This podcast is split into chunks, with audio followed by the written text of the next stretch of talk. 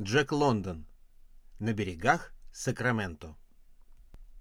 Ветер мчится хох-хох-ю прямо в Калифорнию. Сакраменто край богатый, золото гребут лопатой. Худенький мальчик тоненьким пронзительным голосом распевал эту морскую песню, которую во всех частях света горланят матросы, выбирая якорь, чтобы двинуться в порт Фриско. Это был обыкновенный мальчуган. Он никогда и море-то в глаза не видел, но всего в двухстах футах от него, только спуститься с утеса, бурлила река Сакраменто. Малыш Джерри, так звали его потому, что был еще старый Джерри, его отец. От него-то и слышал малыш эту песню, и от него же унаследовал ярко-рыжие вихры, задорные голубые глаза и очень белую, усыпанную веснушками кожу. Старый Джерри был моряк. Он добрую половину своей жизни плавал по морям, а песня матросу сама просится на язык. Но однажды в каком-то азиатском порту, когда он вместе с двадцатью другими матросами пел, выбиваясь из сил над проклятым якорем, слова этой песни впервые заставили его призадуматься всерьез. Очутившись в Сан-Франциско, он распрощался со своим судном и с морем и отправился поглядеть собственными глазами на берега Сакрамента. Тут-то он и увидел золото. Он нанялся работать на рудник «Черная греза» и оказался в высшей степени полезным человеком при устройстве подвесной дороги на высоте 200 футов над рекой. Затем эта дорога осталась под его надзором. Он следил за тросами, держал их в исправности, любил их и вскоре стал незаменимым работником на руднике «Золотая греза». А потом он полюбил хорошенькую Маргарет Келли. Но она очень скоро покинула его и малютку Джерри, который только-только начинал ходить, и уснула непробудным сном на маленьком кладбище среди больших суровых сосен. Старый Джерри так и не вернулся на морскую службу. Он жил возле своей подвесной дороги, и всю любовь, на какую способна была его душа, отдал толстым стальным тросам и малышу Джерри.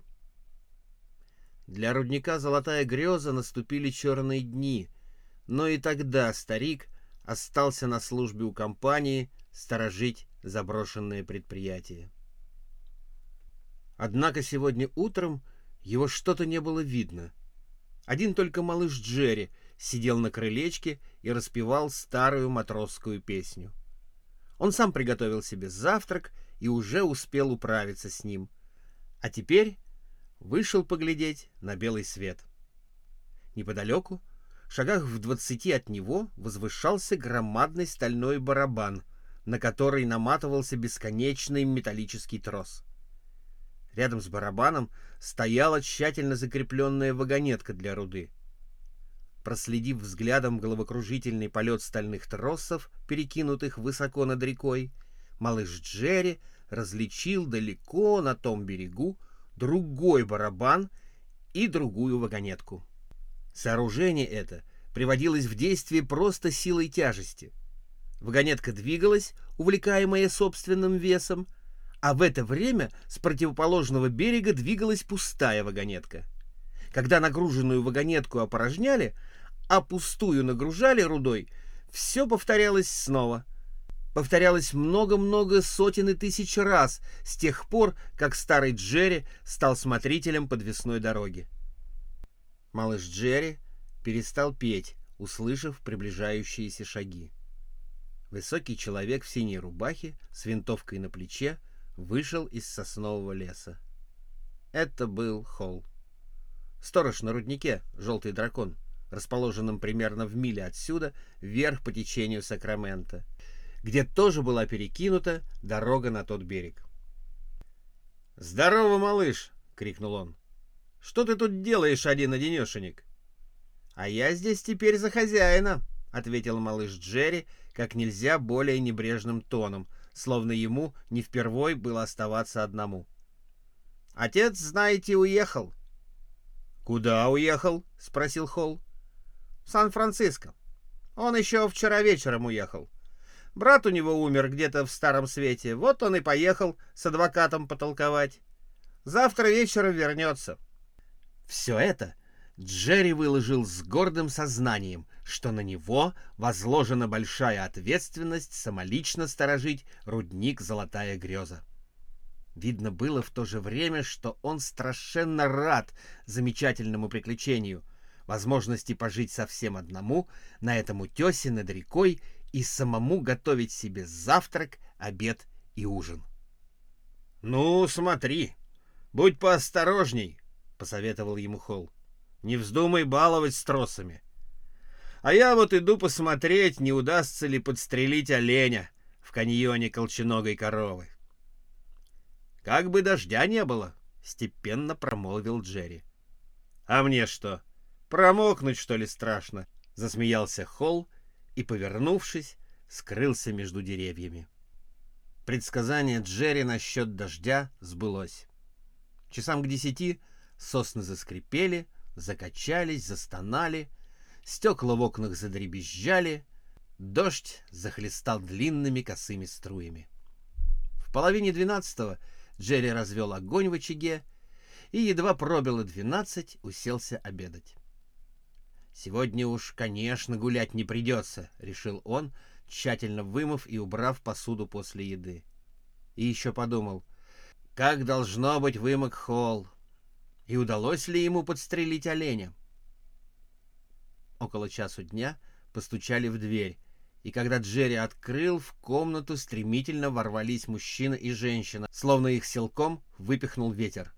Это был мистер и миссис Спилен, фермеры, жившие в уединенной долине милях в двенадцати от реки. «А где Холл?» — запыхавшись, отрывисто спросил Спилин. Джерри заметил, что фермер чем-то взволнован и куда-то торопится, а миссис Спилин, по-видимому, очень расстроена. Это была худая, совсем уже поблекшая женщина, много поработавшая на своем веку. Унылый беспросветный труд наложил на ее лицо тяжелую печать. Та же тяжелая жизнь согнула спину ее мужа, искорежила его руки и покрыла волосы сухим пеплом ранней седины. Он на охоту пошел, в каньон колченогой коровы. А вам что, на ту сторону, что ли, надо? Женщина стала тихонько всхлипывать, а у Спилина вырвался возглас, выражавший крайнюю досаду. Он подошел к окну. Джерри стал с ним рядом и тоже поглядел в окно, в сторону подвесной дороги. Троссов почти не было видно за густой пеленой дождя. Обычно жители окрестных селений переправлялись через Сакраменто по канатной дороге Желтого Дракона. За переправу полагалась небольшая плата, из которой компания Желтого Дракона платила жалование Холлу. «Нам надо на тот берег, Джерри», — сказал Спилин. «Отца у нее он ткнул пальцем в сторону плачущей жены. Задавило на руднике, в шахте кленового листа. Там взрыв был. Говорят, не выживет. А нам только что дали знать. Джерри почувствовал, как у него ёкнуло сердце. Он понял, что Спилин хочет переправиться по троссам золотой грезы, но без старого Джерри он не мог решиться на такой шаг, потому что по их дороге не возили пассажиров, и она уже давно находилась в бездействии. «Может быть, Холл скоро придет?» — промолвил мальчик. Спилин покачал головой. «А отец где?» — спросил он. «В Сан-Франциско», — коротко ответил Джерри. С хриплым стоном Спилин яростно хлопнул кулаком по ладони. Жена его всхлипывала все громче, и Джерри слышал, как она причитала. «Эх, не поспеем, не поспеем, умрет!» Мальчик чувствовал, что и сам вот-вот заплачет. Он стоял в нерешительности, не зная, что предпринять. Но Спилин решил за него. «Послушай, малыш», — сказал он, тоном, не допускающим возражений. «Нам с женой надо переправиться во что бы то ни стало по твоей дороге. Можешь ты нам помочь в этом деле? Запустить эту штуку?» Джерри невольно попятился, точно ему предложили коснуться чего-то недозволенного. «Я лучше пойду посмотрю, не вернулся ли Холл», — робко сказал он. «А если нет?» Джерри снова замялся. «Если случится что, я за все отвечаю. Видишь ли, малыш, нам до зарезу надо на ту сторону». Джерри нерешительно кивнул. «А дожидаться Холла нет никакого смысла», — продолжал Спилин. «Ты сам понимаешь, что из каньона колченогой коровы он скоро не вернется. Так что идем-ка, запусти барабан». Неудивительно, что у миссис Спилин был такой испуганный вид, когда мы помогали ей забраться в вагонетку, невольно подумал Джерри, глянув вниз, в пропасть, которая сейчас казалась совсем бездонной. Дальнего берега, находившегося на расстоянии 700 футов, вовсе не было видно сквозь ливень, клубящиеся в вихре клочья облаков, яростную пену и брызги. А утес — на котором они стояли, уходил отвесной стеной прямо в бурлящую мглу. И казалось, что от стальных тросов туда, вниз, не 200 футов, а по крайней мере миля. «Ну, готово?» — спросил Джерри. «Давай!» — во всю глотку заорал Спилин, чтобы перекричать вой ветра. Он уселся в вагонетку рядом с женой и взял ее за руку. Джерри это не понравилось. Вам придется держаться обеими руками. Ветер сильно швыряет!» — крикнул он. Мы с женой тотчас же разняли руки и крепко ухватились за края вагонетки. А Джерри осторожно отпустил тормозной рычаг. Барабан не спеша завертелся, бесконечный трос стал разматываться, и вагонетка медленно двинулась в воздушную пропасть, цепляясь ходовыми колесиками за неподвижный рельсовый трос, протянутый вверху. Джерри уже не в первый раз пускал в ход вагонетку, но до сих пор ему приходилось это делать только под наблюдением отца. Он осторожно регулировал скорость движения при помощи тормозного рычага. Тормозить было необходимо, потому что от бешеных порывов ветра вагонетка сильно раскачивалась, а перед тем, как совсем скрыться за стеной дождя, она так накренилась, что чуть не вывернула в пропасть свой живой груз. После этого Джерри мог судить о движении вагонетки только по движению троса. Он очень внимательно следил, как трос разматывается с барабана. «Триста футов», — шептал он по мере того, как проходили отметки на кабеле. «Триста пятьдесят, четыреста, четыреста...» Трос остановился. Джерри дернул рычаг тормоза, но трос не двигался. Мальчик обеими руками схватился за трос и потянул его на себя, стараясь сдвинуть его с места. Нет. Где-то явно застопорило. Но где именно он не мог догадаться, и вагонетки не было видно. Он поднял глаза вверх и с трудом различил в воздухе пустую вагонетку — которая должна была двигаться к нему с той же скоростью, с какой вагонетка с грузом удалялась. Она была от него примерно в 250 футах. Это означало, что где-то в серой мгле на высоте 200 футов над кипящей рекой и на расстоянии 250 футов от другого берега висят в воздухе застрявшие в пути спилен с женой.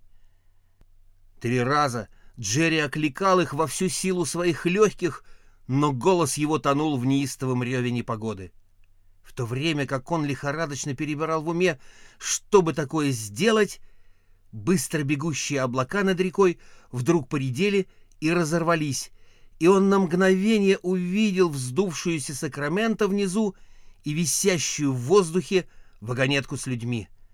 Затем облака снова сошлись, и над рекой стало еще темнее, чем раньше. Мальчик тщательно осмотрел барабан, но не обнаружил в нем никаких неполадок. По-видимому, что-то неисправно в барабане на том берегу. Страшно было представить себе, как эти двое висят над пропастью среди ревущей бури. раскачиваясь в утлой вагонетке, и не знают, почему она вдруг остановилась. И подумать только, что им придется так и висеть до тех пор, пока он не переправится на тот берег по тросам желтого дракона и не доберется до злополучного барабана, из-за которого все это стряслось. Но тут Джерри вспомнил, что в чулане, где хранятся инструменты, есть блок и веревки, и со всех ног бросился за ними. Он быстро прикрепил блок к тросу и стал тянуть тянул изо всех сил, так что руки прямо отрывались от плеч, а мускулы, казалось, вот-вот лопнут. Однако трос не сдвинулся с места. Теперь уж ничего другого не оставалось, как перебраться на тот берег. Джерри уже успел промокнуть до костей, так что теперь, сломя голову, бежал к желтому дракону, даже не замечая дождя. Ветер подгонял его, и бежать было легко, хоть и беспокоила мысль, что придется обойтись без помощи Холла и некому будет тормозить вагонетку. Он сам соорудил себе тормоз из крепкой веревки, которую накинул петлей на неподвижный трос. Ветер с бешеной силой налетел на него, засвистел, заревел ему в уши, раскачивая и подбрасывая вагонетку, и малыш Джерри еще яснее представил себе, каково сейчас тем двоим, Спилину и его жене. Это придало ему мужество. Благополучно переправившись, он вскарабкался по откосу и, с трудом удерживаясь на ногах от порывов ветра, но все же пытаясь бежать, направился к барабану золотой грезы. Осмотрев его, малыш с ужасом обнаружил, что барабан в полном порядке, и на этом и на другом конце все в исправности. Где же в таком случае застопорило? Не иначе, как посередине.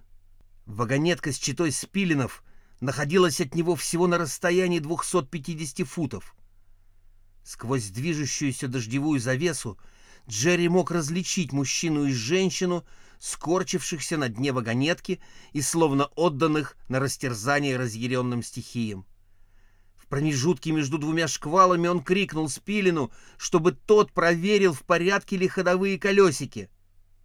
Спилин, по-видимому, услыхал его — потому что Джерри видел, как он, осторожно приподнявшись на колени, ощупал оба колесика вагонетки, затем повернулся лицом к берегу.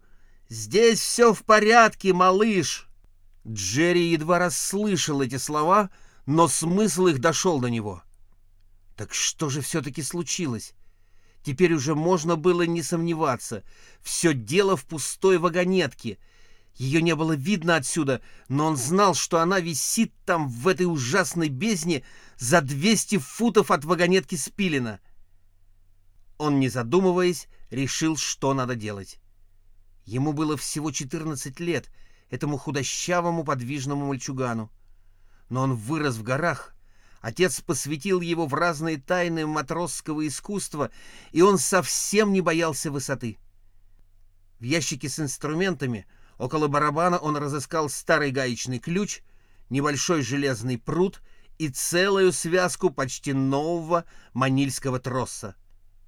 Он безуспешно пытался найти какую-нибудь дощечку, чтобы смастерить себе некое подобие матросской люльки. Но под рукой не оказалось ничего, кроме громадных тесин. Распилить их было нечем, и он вынужден был обойтись без удобного седла. Седло, которое Джерри себе устроил, было проще простого. Он перекинул канат через неподвижный трос, на котором висела пустая вагонетка, и, затянув его узлом, сделал большую петлю. Сидя в этой петле, он без труда мог достать руками до троса и держаться за него. А вверху, где петля должна была тереться о металлический трос, он подложил свою куртку, потому что, как ни искал, нигде не мог найти тряпки или старого мешка. Наскоро закончив все эти приготовления, Джерри повис в своей петле и двинулся прямо в бездну, перебирая руками трос. Он взял с собой гаечный ключ, небольшой железный пруд и несколько футов веревки. Путь его лежал не горизонтально, а несколько вверх. Но не подъем затруднял его, а страшный ветер — когда бешеные порывы ветра швыряли Джерри то туда, то сюда, и чуть не переворачивали кругом, он чувствовал, что сердце у него замирает от страха. Ведь трос совсем старый, а вдруг он не выдержит его тяжести и этих бешеных натисков ветра, не выдержит и оборвется. Это был самый откровенный страх. Джерри чувствовал, как у него сосет под ложечкой, а колени дрожат мелкой дрожью, которую он не в силах был сдержать. Но малыш мужественно продолжал свой путь. Трос был ветхий, раздерганный, острые концы оборванных проволок, торчащие во все стороны, в кровь раздирали руки. Джерри заметил это только когда решился сделать первую остановку и попытался докричаться до спилинов — их вагонетка висела теперь прямо под ним на расстоянии всего нескольких футов, так что он уже мог объяснить им, что случилось и зачем он пустился в это путешествие. «Рад бы помочь тебе!» — крикнул Спилин. «Да жена у меня совсем не в себе! Смотри, малыш, будь осторожнее! Сам я напросился на это, но теперь кроме тебя нас некому вызволить!» «Да уж, «Так я вас не оставлю!» — крикнул ему в ответ Джерри. «Скажите, миссис Спилин, что не пройдет и минуты, как она будет на той стороне!» Под слепящим проливным дождем, болтаясь из стороны в сторону, как соскочивший маятник, чувствуя нестерпимую боль в изодранных ладонях, задыхаясь от усилий и от врывавшейся в легкие стремительной массы воздуха, Джерри, наконец, добрался до пустой вагонетки — с первого же взгляда мальчик убедился, что не напрасно совершил это страшное путешествие. Вагонетка висела на двух колесиках. Одно из них сильно поистерлось за время долгой службы и соскочило с троса, который был теперь намертво зажат между самим колесиком и его обоймой. Ясно было, что прежде всего надо освободить колесико из обоймы, и на время этой работы вагонетку необходимо крепко привязать веревкой к неподвижному тросу. Через четверть часа Джерри наконец удалось привязать вагонетку.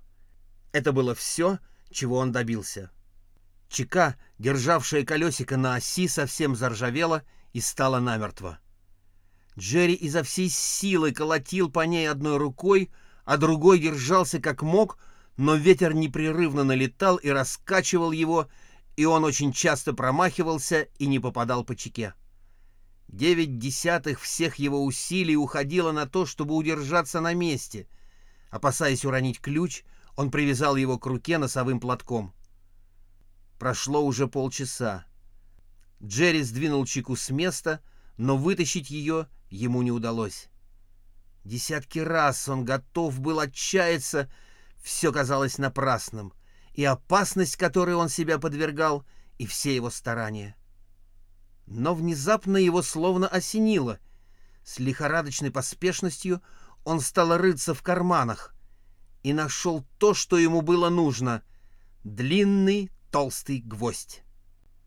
Если бы не этот гвоздь, который неведомо когда и как попал к нему в карман — Джерри пришлось бы снова возвращаться на берег. Продев гвоздь в отверстие чеки, он, наконец, ухватил ее, и через минуту чека выскочила из оси.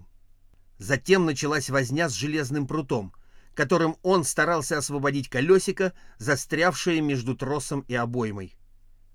Когда это было сделано, Джерри поставил колесико на старое место и с помощью веревки, подтянув вагонетку, посадил, наконец, колесико на металлический трос. Однако на все это потребовалось немало времени. Часа полтора прошло с тех пор, как Джерри сюда добрался. И вот теперь он, наконец, решился вылезти из своего седла и прыгнуть в вагонетку. Он отвязал веревку, которая ее держала, и колесики медленно заскользили по тросу. Вагонетка двинулась. И мальчик знал, что где-то там, внизу, хотя ему это и не было видно, вагонетка со спилинами тоже двинулась, только в обратном направлении.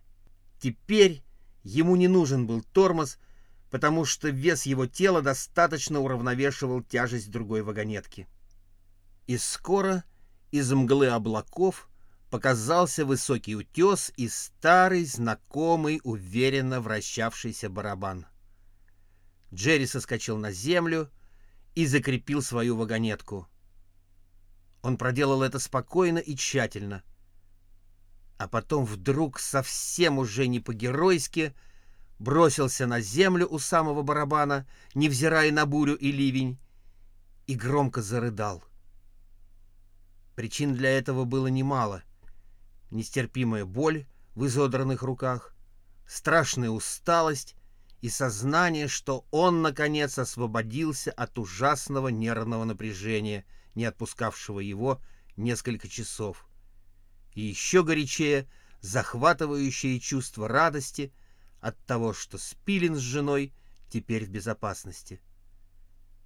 Они были далеко и, понятно, не могли поблагодарить, но он знал, что где-то там, за разъяренной беснующейся рекой, они сейчас спешат по тропинке к шахте кленового листа. Джерри, пошатываясь, побрел к дому. Белая ручка двери окрасилась кровью, когда он взялся за нее, но он даже не заметил этого. Мальчик был горд и доволен собой, потому что он твердо знал, что поступил правильно. А так как он еще не умел хитрить, то не боялся признаться самому себе, что сделал хорошее дело. Одно только маленькое сожаление копошилось у него в сердце. Ах, если бы отец здесь был и видел его! —